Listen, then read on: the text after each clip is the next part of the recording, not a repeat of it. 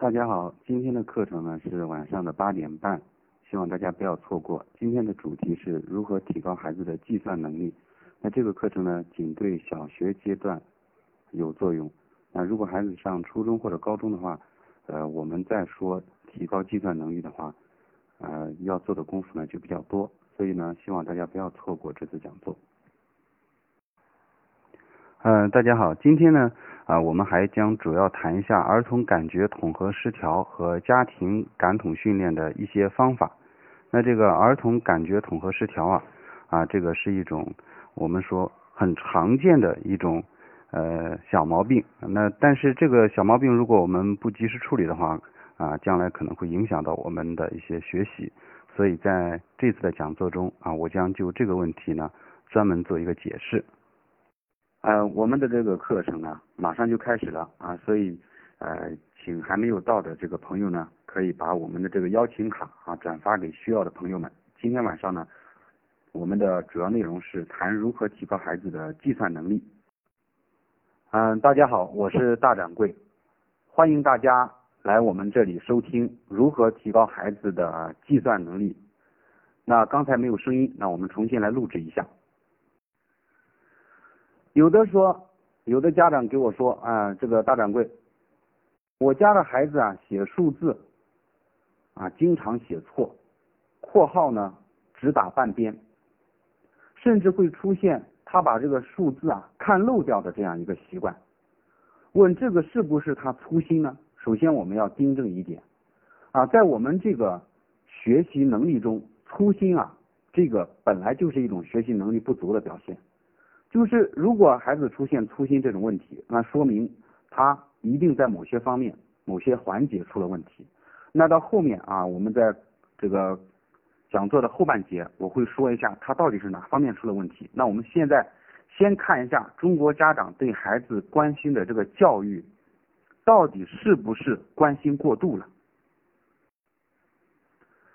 那像这种情况，我们说我们是不是？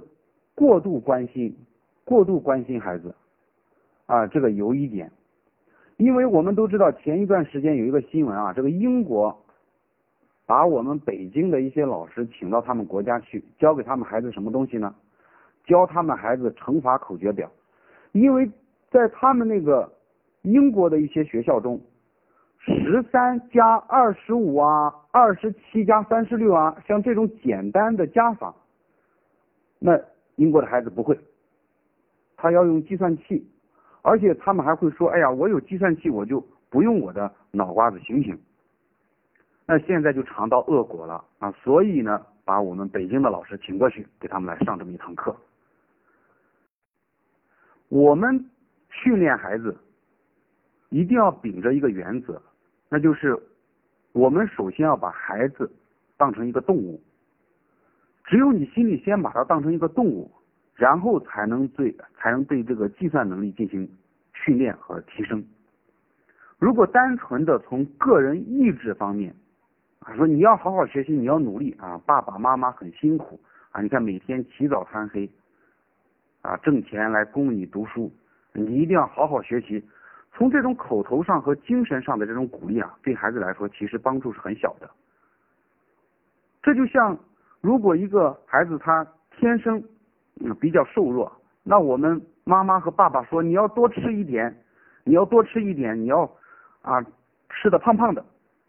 说这么多，还不如做一顿饭，做一顿他喜欢吃的饭。你做的饭菜很好吃，很美味，很可口，孩子自然就容易吃了。所以说，我们啊一定要清楚的认识到问题。孩子的一些问题，明显的就是家长的问题啊。作为一个老师啊，教了有近十年的书，我问我身边所有的老师，得出了一个基本的结论：所有从事这个行业的和我一样从事这个老师行业的，刚开始在校园里学的一套东西，做这个师训的时候啊，老师培训的时候说啊，我们要平等的对待每一个孩子。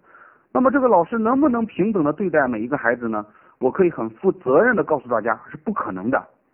这就牵扯到一个个体的差异，如何弥补个体的差异？这就是我们今天我要讲座的这个核心还有中心思想。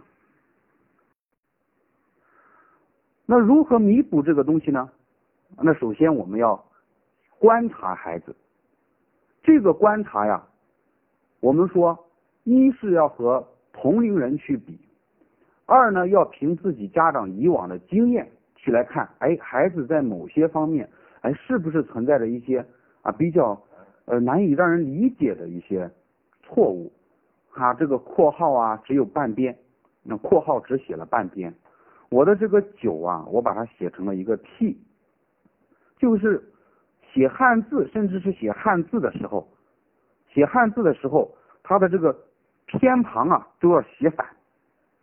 像这些问题如果出现以后，家长就要注意了，这个不是孩子的粗心造成的，这有可能是他的一个感统的问题。那我们马上就要谈到什么叫感统的问题。那么什么是感统问题？其实就是说感觉统合失调。那家长和老师对孩子一些问题啊发现的时候，就认为是哎呀你要认真你要仔细，那岂不知岂岂岂不知这个是他自身的一些生理上的原因造成的，而非是他个人意志方面的啊注意力不集中，学习成绩差，做作业拖拉呀，多动啊，紧张啊，嗯。还有这个挑食，或者是暴饮暴食，啊，有一些很很多的这个很奇怪的这个东西。那因为出现的人特别多，我们就认为这个东西是正常的。那这个其实是不正常的啊。那一九七零年的时候，美国的心理学家艾瑞斯他就发现了，这个是属于一种大脑功能发育不协调，需要进行心理训练的。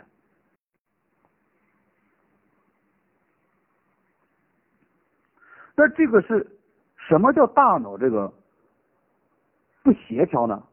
那我们其实就是可以看到我们在生活中，甚至很多的成年人，哎，别人呢可以很顺利的在这个我们的这个马路牙子上啊，他可以走很长的一段距离，但是呢，有的人他就走了很短的一段距离，他就摇摇晃晃下来了，然后这个人就可以自嘲的说：“哎呀，我这个是。”啊，平衡感不好，那我们就要问原因，你为什么平衡感不好啊？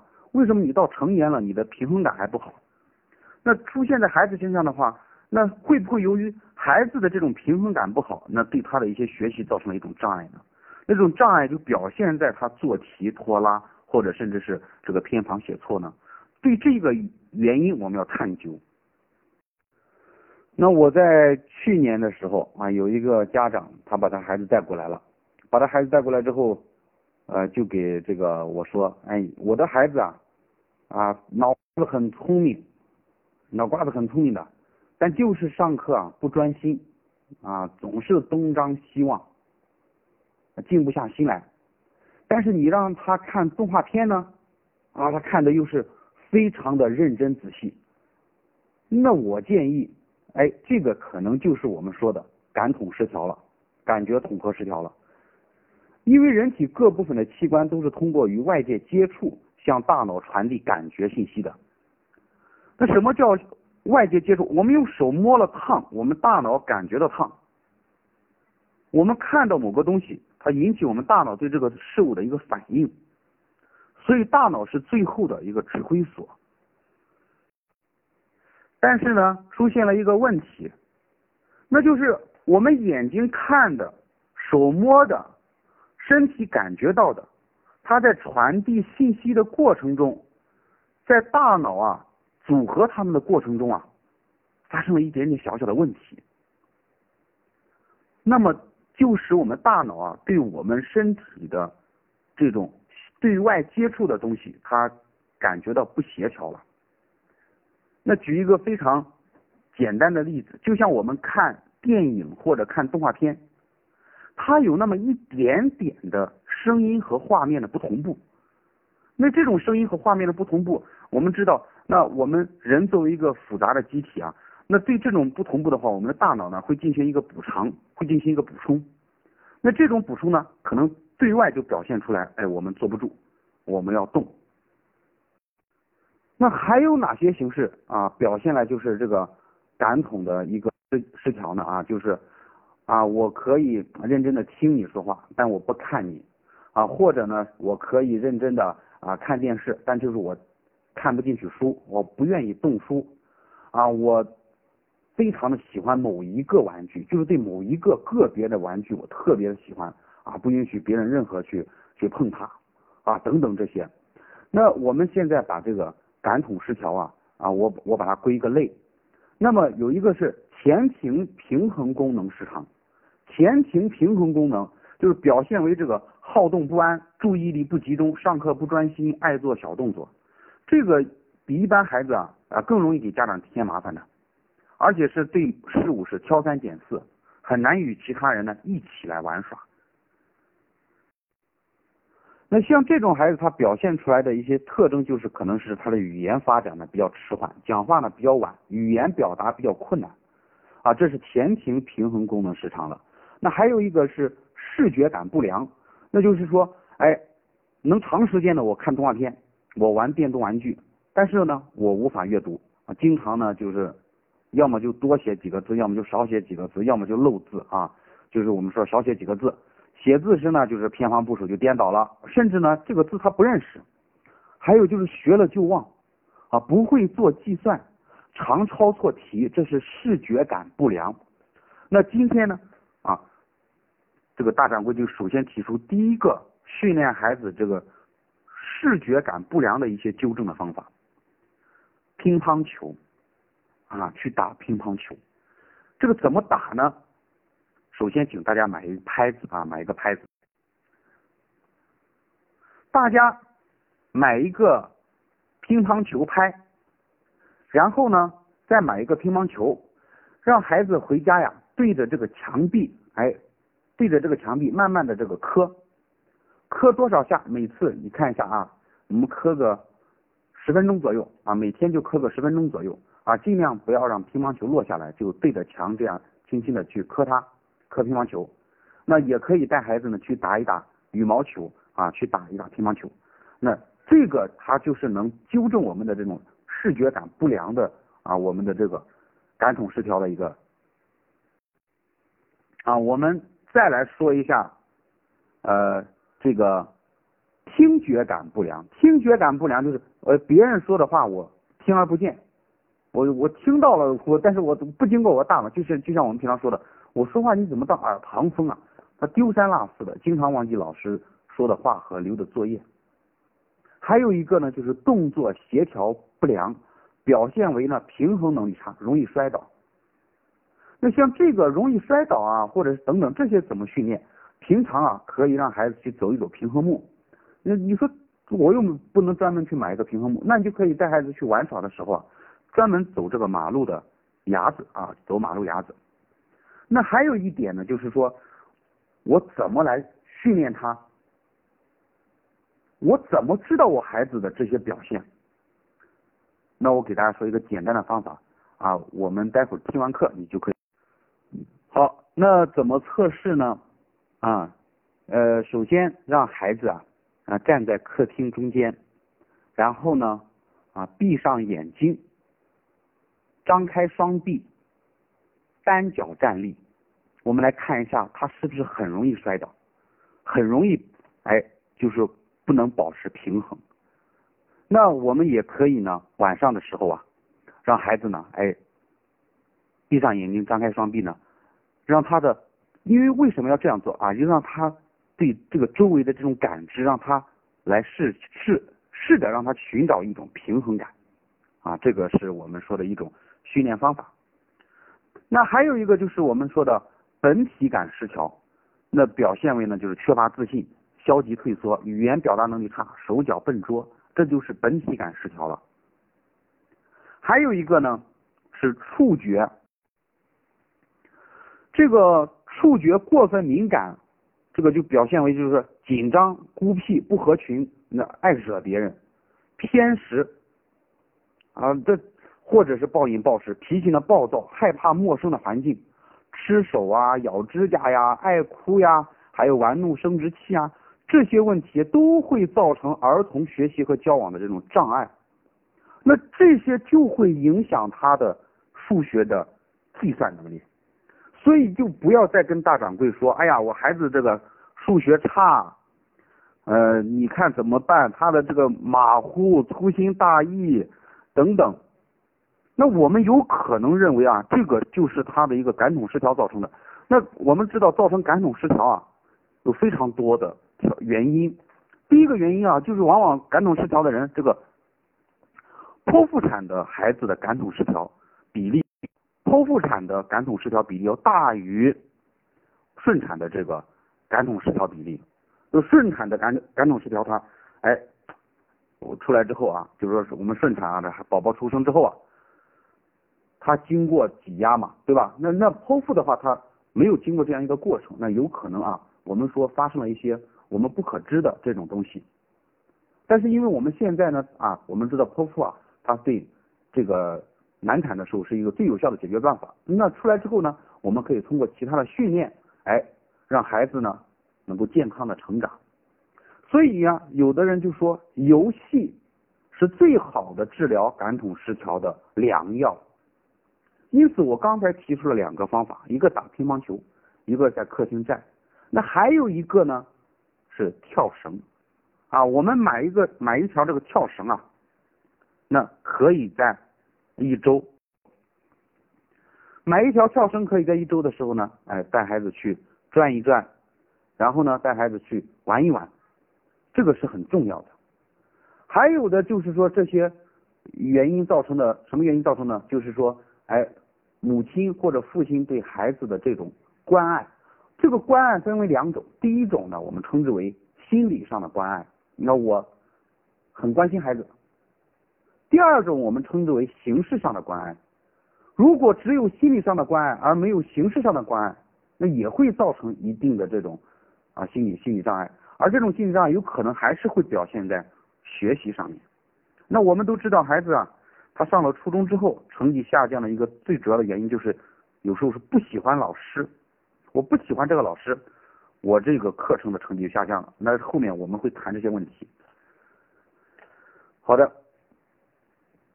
那么，好的，那么这个造成儿童感感统这个失调的原因还有哪些呢？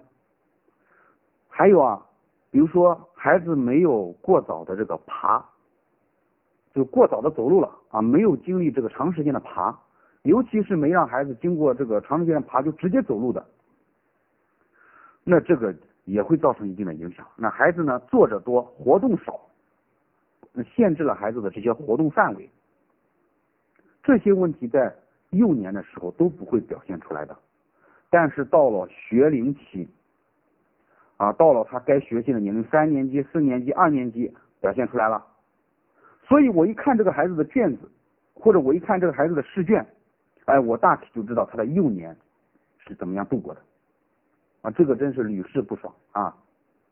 那据我们的这个。调查呀，据我们的这个调查，普通人群中有百分之十到百分之三十的儿童儿童都存在存在着不同程度的这个感统失调。这个感统失调在国外啊，它是有专门的这个咱们的这个机构来啊来进行这种心理上的辅导啊，以及一些具体的辅导的。但中国现在近几年啊，也慢慢兴起来了。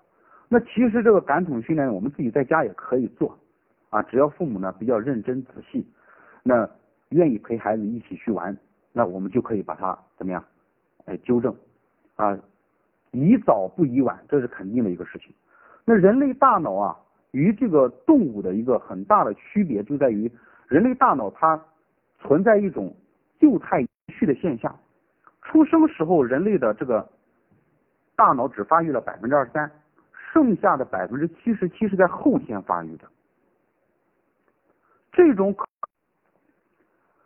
这种庞大的这种庞大的这个后天发育，它就是为了人类去适应这个环境的。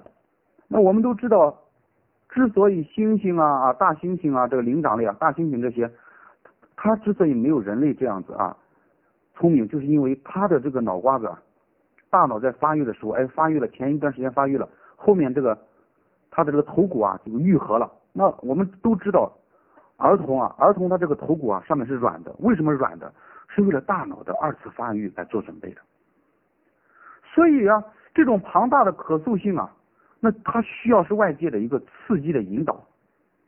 但是呢，中国它现在我们都知道是独生子女多，呃，独生子女这个少，呃，独生子女多了，就是兄弟姐妹少了，而且啊，啊，刚才这个锁锁屏了啊，那我们如何去纠正这个？感统失调呢啊，我就刚才说了一些呃方法，那现在我具体的将这个方法说一下。那对于现在我们这个一二年级啊、三年级啊这些孩子啊，这个家长们就可以用一下。那四五六年级我后面再说方法啊。第一个呢，就是说让孩子啊多去参加一些能够有肢体接触的这个活动，肢体接触啊。这种肢体接触呢，它能够让孩子情绪稳定，还有能够有效的让他去建立一种人际关系。第二个呢，啊，就是说不要过度的去啊太爱孩子了啊，一点这个伤都不愿意受，或者是呃怕孩子疼或者怎么样啊。其实我们都知道这个痛感啊啊，有时候这个适当的这个痛感对孩子是有帮助的啊。那么对一些呃触觉比较迟钝的这个孩子呢，那父母呢可以买这种哎表面带这种刺的这种软球啊，你可以按按压孩子的这个手指或者是这个呃其他的啊，我们知道这个在跑男叫叫奔跑吧兄弟对吧？奔跑吧兄弟中有这个。什么指指压板啊，那种踩上去特别痛的，其实都可以买来走一走啊，就当是做游戏啊。前提条件是要加强亲子关系啊。我的一个讲座的核心就是要想孩子学习好，首先家庭要和睦，家庭不和睦，你这个最后是有问题的。这个是我的一个又是一个核心内容。那我会讲到很多的一些主题，家庭不和睦，孩子成绩有可能就下去了啊。这个是因为家庭不和睦对孩子心理产生了影响，而心理反过来影响了其他的东西，这也不是由他决定的。那第二个呢，就是前庭平衡啊，前庭平衡如何去改善？那改善前庭平衡啊，这个我们就说可以。给他一种哎，摇晃着让他寻求平衡的这种的荡秋千啊，跳弹簧床啊，滑滑梯啊。那如果他这个前庭抑制的功能它不好的话，他就容易出现头晕等反应。就算头晕了，就说哎呀，我玩滑滑梯，我或者我荡秋千，我头晕，还是要让他们去做啊。你加强保护就可以了，但是还是要让他们去做啊。那么还有一个就是，孩子他咬自己的手啊、脚啊这些，咬咬自己的手啊、脚啊，那这些其实啊，他都是在我们说他都是在自我补偿啊，自我补偿。那我们父母其实说，如果是平常的磕磕碰碰啊这些啊，只要不是是太这种严重啊，很正常的，那我父母不要太担惊受怕啊。这个是我们要注意的一个方面。那现在我来给大家说一下啊，说一下你怎么判断孩子已经出现了我刚才说的啊感统失调呢？那我现在把一些呃要说的东西，大家来可以来以此判断一下啊。写字慢，字不端，大小不一，出格子了。本子很脏啊，这个就是一个。还有呢，呃，这个第二个呢，就是注意力持续时间短，小动作特别多，经常呢弄乱东西，不喜欢整理自己的环境，就是自己的环境很乱啊。第三就是呃好动不安啊，喜欢摸身上，爬上爬下，跑进跑出，不听劝阻。就尤其是不听劝阻这一点很重要，因为我们都知道，哎，不听劝阻，他是，这就是你的话，他大脑是不反应的，对吧？啊，很晚才学会用筷子吃饭的，不会跳绳，左右不分。你让他举左手右手，他分不清左右。情绪不稳定，啊，急躁任性。作业呢，速度慢，啊，做做完完完完做做。督促下呢，就稍微快一点。有时考，有时候考试还来不及啊，把这个试卷答完。还有呢，就是呃，坐不端正啊，坐不端正。你看他往这个沙发上或者是往凳子上一坐，他不端正，坐不端正的。这个上课和上课啊和做作业的时候，他容易困倦，就打哈欠。还有一个呢，就是啊，说的第五点了，对吧？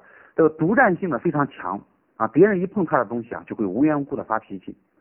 还有就是这个呃系鞋带啊或者什么，他的动作呢非常缓慢。像我说的这些啊，这都是我们说的，这个都是啊书本上的原话呀，对吧？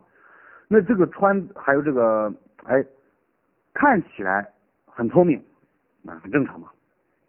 但是啊，阅读或者做算术啊，特别的困难。阅读呢跳字，抄写呢漏字漏行。到新到的环境啊，他一一到这个新环境就迷失方向，方向分不清啊这些。都是我们说的啊，属于这种感统失调，所以说大家要注意啊，如何去训练。那我现在来说一下一些方法啊，一些方法。第一个方法呢，在这个大家一定要呃认真听了啊，这个方法这个很重要，这个方法才是我们本节课说如何提高孩子计算能力。其实这个要分为好几讲，我今天讲的是。从我们物理性的方面，就是我要从纠正孩子的一些可能由于他自身原因所产生的对于计算的这种问题啊，我现在就教大家一种金字塔算法。什么是金字塔算法啊？这个金字塔算法呢，就是啊，举个例子，我写一串呢，这个电话号码幺三九。八零七四三四二六啊，这是大掌柜的电话号码。那如果要添加大掌柜的微信呢，这个号码也可以添加啊。这个幺三九八零七四三四二六啊，那我们都知道，一加三是四，三加九呢是十二，我只写个位，这样子我在第一行我有十一位数字，到第二行啊两个两个数字相加。只取个位数字。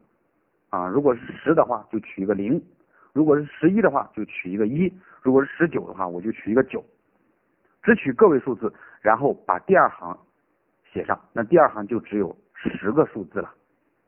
第三行，第三行呢就只有九个数字了，这就是金字塔啊，金字塔这个方法本来以前只是游戏。后面发现它对孩子训练孩子还是比较有帮助的，就是第一行十一个数字，然后呢两两相加，两两相加啊，一和三加，三和九加，九和八加，幺三九八零七四三三二六，那两个加起来的这个数字写在第二行的啊两个数字的中间，两个数字的中间写好之后呢，哎，我们就能够看出来啊，看出来它最顶端。因为第一行十一个数字，第二行十个数字，第三行呢九个数字，这一直到最后会出现一个数字。那只要有一步算错，它最顶的那最顶层的那个数字就会出现错误。这个呢可以作为一种训练方法。那上了初中啊，这就可以作为有理数的加减的训练方法。好，这是我们说的啊第一种训练方法，就是让孩子提高计算能力的啊。第二种训练方法就是，必须让孩子对数字具有敏感性。如果孩子对数字不敏感，你让他算数还特别厉害，那这个就是天方夜谭。如何让孩子对数字敏感呢？背诵，背诵什么呢？背诵圆周率派。圆周率派，我不要用任何巧妙的方法，不要用任何巧妙的方法，什么谐音法呀，什么法，我不要给孩子说任何方法，我可以让孩子每天背七个数字，三点一四一五九二六五三五八九七五三二三八四六二六，对吧？那我们可以呀，写一百位数字，我们写一百个数字，每天背一部分，那最后呢？最后啊，把这些数字全部背诵完毕，然后等到这一周结束之后，让孩子把全部的数字重复出来，然后在下一周继续重复这一次的数字，重复啊，重复，因为他现在已经会背诵一百位的圆周率派了，那么我们就可以让孩子在其他人面前去表演这个圆周率的这个背诵，让他呢对数字啊。大脑对数字产生一种非常有意思的组合，因为我们要知道，记住这一串数字，其实有时候我们大脑它一定会做出一个整合的。我我在讲座开始之前我说过一句话，叫用进废退，对吧？我们要把它当成动物一样，用进废退。一个东西如果一直使用它，它就一定会前进的，一定会进化的，一定会变得更好。每天去掰手腕的人，他的手腕的劲是很大的。当他对数字很敏感的时候，那么我们知道他在做计算的时候就不会容易出现把数字写反的情况。那这是第二种训练方法，就是记圆周率派。那第三种呢？啊，要提高他的计算能力。第三种是手指操，手指操。你看，我今天谈的都是从。其他方面来提高孩子计算能力，因为我不会说那么多。哎呀，你要孩子要仔细或者认真啊，总结啊或者什么那些没有用的。我们一开始就认为孩子一定在某方面出了一点问题，这个问题有可能就是生理上的原因。就像我们每天家里要做饭，每一家的饭菜都不一样，这一家人他的饭菜啊，咸的、辣的、甜的。他经常吃一些这个肉类，只有肉，没有没有这个碳水化合物。那我们会发现孩子体重超标了，孩子体重超标了，然后呢啊，整体表现出来就是大脑反应迟钝了等等，或者糖类糖摄入过多了，大脑反应迟钝了，这个这个当然都是很明显的原因啊。所以我们从啊直接是说训练方法。那么第三这个说第几种啊？这个我们第一种是。金字塔，那第二个呢？第二种是被圆周率派，那第三种呢？啊，我们前面还说了打乒乓球这个事情，对吧？那还有一种呢，就是视觉追踪。这个这个视觉追踪啊，是一个怎么样子的操作呢？啊，听大掌柜给你认真讲一下啊。这个视觉追踪其实就是走迷宫。那如何去走迷宫？首先呢，准备一张白纸啊，准备一张白纸，然后在白纸上点一个点，我写成 A。我在白纸上点一个点，我写成 A。我写成 A 之后啊，我由妈妈或者由爸爸，由妈妈或者爸爸去把它一直不断的一条线不断的去画，一条线不断的去画，哎，孩子慢慢的。画好之后啊，把这一张画画好之后，把这一张的这个画好之后呢，把这一张纸啊，就是妈妈或者爸爸画线条，这个线条不能中断，也不能啊这个画成直角或者是就是平滑的曲线，把它画好，然后再画一个 B，尽量画的复杂一些。这时候呢，把这一张 A4 纸啊，就置于孩子的。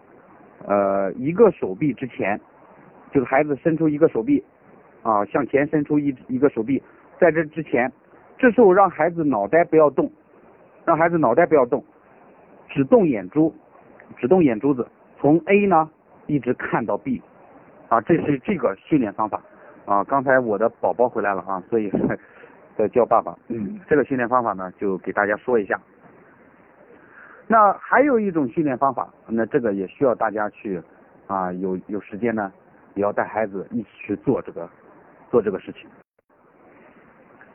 那就是要想提高你的计算能力，必须提高你的大脑的反应速度，而且还要对感统失调做一个纠正或者做一个改善。那我们知道，如果你上初中啊，你感统失调，你要再把它弥补过来就很难了。那有一些动作呀或者什么呀，这父母啊都不容易做。那我就给大家说一下最后一个动作呢，手指操。手指操，这个手指操有有很多种的一个，有很多种的一个方法。那在这个课程结束之后，大掌柜呢会在大掌柜奥数课堂这个群里面啊，就是呃有很多人就知道我这个群啊，在这个群里面我会拍一段视频给大家看一下这个手指操如何去做，那让孩子呢把这个手指操练会。练会这个手指操是要让他熟练，当无聊的时候呢，就可以去做这些动作。好，这是我们说的一个动作的训练，提高计算能力的啊！不要认为我这个说的，你怎么说的这个与提高计算能力有什么关系？或你去坚持。那大掌柜就说一个真实的案例给大家听一下。那大掌柜在线下是有学生的啊，大概有。呃，大掌柜在线下是有成百名的学生啊，是跟着大掌柜一起学习的。那有一个孩子啊，他刚开始他的做题速度非常慢，那我就说，哎，你回家吧，你回呃这个不是说你回家啊，是说你回家呀，我我就说按照我的第一个方法，你找个乒乓球，你再找个乒乓球拍子，你每天晚上就对着墙壁啊打一会儿。这个孩子到最后呢，过了半年时间，他说，哎呀，我想起来就打一会儿。我现在的做题的速度，尤其是计算题或者什么题的速度，明显比原来快了好多，而且比我同班同学都要快。我说，那是因为你的感觉来了啊，你我不能说是因为我在对他做一个训练啊，当然这个孩子会很反感啊，毕竟已经是初中生了。那像这种就是一个训练方法，那我们就要去主动、主动的去做一些啊，那。我今天提出这个感统训练的这个说法，那有兴趣的家长呢，自己可以啊搜索一下啊，比如说他的淘宝啊或者什么样搜索，哎感统训练的一些工具或者一些其他的一些训练的方法，那都可以呢训练孩子。你说哎呀，你这个用了一个词叫训练，对的，计算能力是训练出来的。谈完这些东西。谈完先天性的这种影响，谈完他自身的这种影响，那我们才能谈到其他的训练方法。比如，你想做一两道题就提高你的计算能力，那是不可能的。我们都知道四个字成语“熟能生巧”，要想提高计算能力，如果你不做大量的习题，那是根本不可能的。所以题海战术。所以有人问题海战术啊管不管用？我可以很很负责任的告诉大家，题海战术一定管用。但是题海战术的前提条件就是孩子能够适应题海，他的精力、他的体力能够适应题海战术。如果他是这种做十分钟就已经是很难受。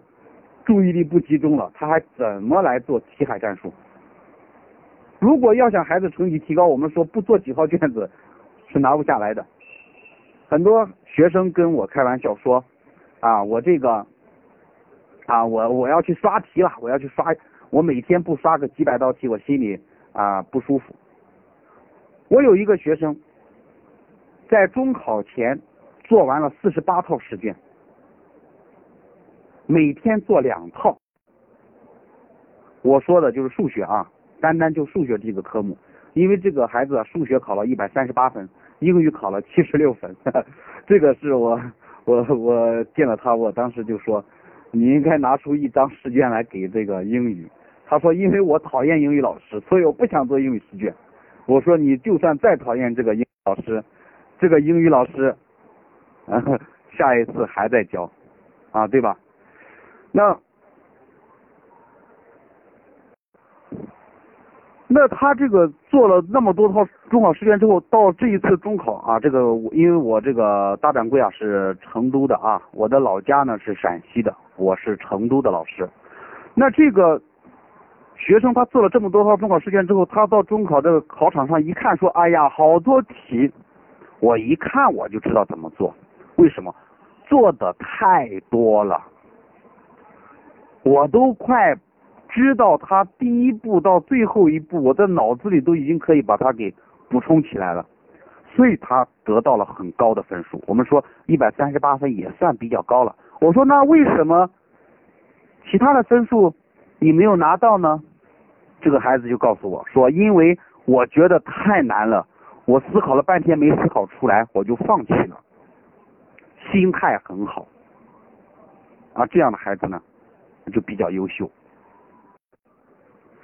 那我们还碰到啊，在我们教学过程中还碰到很多，那计算能力不高，他计算能力不高就表现在他过分的依赖于用笔去算，过分的依赖于用笔去算了。而且很多家长在教育孩子的时候，有时候还真的是很天真，说你算错了，为什么不拿笔去验算一下呢？或者怎么样子？而且有的孩子在坐在那块用大脑在思考这个题的。答案的时候，父母还要去说：“快拿起笔来，快去动一动啊！”啊，这种愚蠢的教育方式，而在我大掌柜我看来，那简直就是无异于对孩子的一种残害。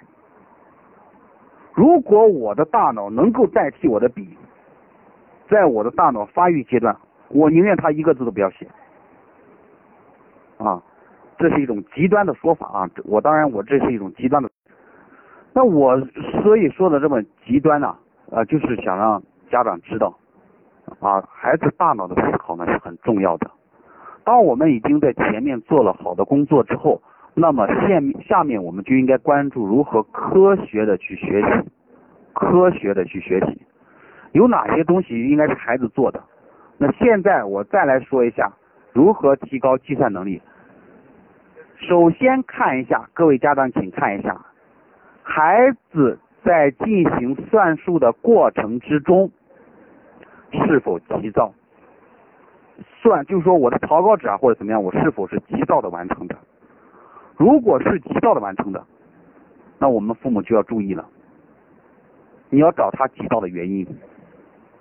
为什么这个五啊，它很快的滑下来，那个弯弯都没有写，他就把五直接滑下来就写了？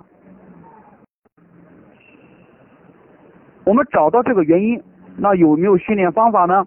说我孩子啊，就是他这个写这个数字啊，或者怎么样子啊，有有问题啊，呃，数字自己把自己写的数字看错了，是他书写的问题啊，是不是？我告诉大家，孩子书写的问题一定是孩子手指的问题，孩子书写的问题一定是孩子手指的问题。确切的说，是孩子手指控制力的问题。你不了解孩子手指的控制力，所以你认为这个字写的歪歪扭扭，啊，就是孩子的原因。那这是这样子做是不对的。那我如何如何训练孩子的这个手指的灵活？孩子把这个手指的灵活训练了好之后，就是你那个大掌柜你。就是大掌柜你说的手指操吗？把手指操练一练，然后哎，他就灵活了或者怎么样子，是不是？不是这样子的，单纯的训练手指操是没有用的。所以今天大掌柜的讲座呢，我们是从啊八点半开始啊，都快九点半了，快一个小时了，对吧？那我今天就快速的结一个结个尾啊，我们明我们到下周一，下周一我们继续来来给大家说如何提高孩子的这个计算能力。因为这个我可能要进行四讲左右，因为落要落到每一个点，我要让大家知道如何去做。那今天主要谈了一下如何从客观的这个原因，就是从孩子自身的一些原因，不是他自己心理上的，而是他身体上的一些原因，我们去纠正他，我们去训练他，啊，像动物一样的去训练他，一定要记住我这句话，像动物一样的去训练。因为在动物身上做的实验，包括条件反射等等一系列的，对吧？啊，一定会在人的身上起作用。我们给予自尊，我们给予孩子自尊，我们给予孩子情感，给予孩子关爱，但我们的训练的方式一定是按照一种最佳的，像对待动物一样的训练方式训练的啊。我这句话大家不要呃理解成其他意思啊，你要理解成一种。训练方法的这种意思，就是说这种东西我是可以训练的，而不是可以讲讲这个哎呀技巧啊或者什么样的，没有这样子的，我们是可以训练出来的，甚至包括非常厉害的心算能力都是可以训练出来的。那到后面我会给大家说如何让孩子啊能够快速的把一个答案能够给他解答出来，那后面他是有技巧的。前面我们先把该说的话呢都说完，好了。那我们今天的这个啊课程呢就到此结束。那我现在总结一下我们今天要讲的一些内容啊。今天首先我们讲了一下啊感统失调以及感统失调的一些表现。那为什么要讲感统失调？就是因为感统失调会影响孩子的计算能力，甚至包括他整个的一个成绩。第二个呢，讲了一些感统失调的一些纠正方法，以及自我判定是否是感统失调的一些方法。啊，这是我们。讲的这个内容，最后一个内容就是告诉大家，啊，一定会有训练的方法能够让孩子提高，训练的方法让孩子提高。做老师的都知道，每个孩子并不平等，啊，智商是不一样的。这个智商不是说我认为我在贬低你，说你智商低或者怎么样，这就是天生的。但是天生的，我刚才已经说了，天生的占占的比例。以及后天我训练的一个东西，对吧？那我们一定会把它训练出来。大脑，我们的身体有一种补偿。我的眼睛失明了，那我的耳朵就会变得比我平常要更灵、更灵敏，这是一种补偿。我的耳朵，我的耳朵失明了，那我的眼睛可能会变得比平常更明亮。你说，哎，我也我有见过这种耳朵聋了，眼睛也是不明亮的。那你非要拿出这种个别的例子来，来跟我来这种啊抬杠，那那你就当我今天就没有说啊。我们都是从科学的角度呢来探讨孩子的计算的问题。所以说了这么多啊，说了这么多，说哎呀，你说这么多，我好像懂了又好像不懂，没关系，先去按照我说的方法去训练孩子。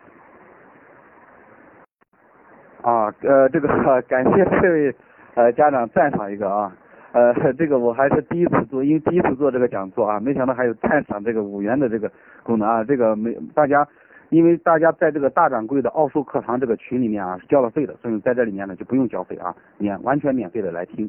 那我们下周一还有一场讲座，那这个讲座呢仍然是关于提高计算能力，而且我会从具体的题目来说如何去提高计算能力。那今天的课程就到此结束。呃，希望大家呢按照我课程中讲座中提到的方法呢，啊，先去训练一下孩子。那手指操啊，大家可以在我的群里面，等一会儿呢就看得见这个我的给大家拍的这个视频了。那我我在最后啊，呃，那我在最后啊，我把这个呃咱们这个啊，我把我这个群的这个呃啊，当然有的人可能没有进群啊，没有进群的话，呃。没有关系，我们下次讲座呢还是免费的啊。我们群内的啊，进了大掌柜奥数课堂的群内的这个学员们啊，我们后期啊会有具体的题目的讲解啊，会有具体的方法的执行。那好了啊，谢谢大家的收听，我是大掌柜，欢迎大家下周一啊继续来我们这里收听如何提高孩子的计算能力的第二讲啊数字方法。好了。呃，谢谢大家。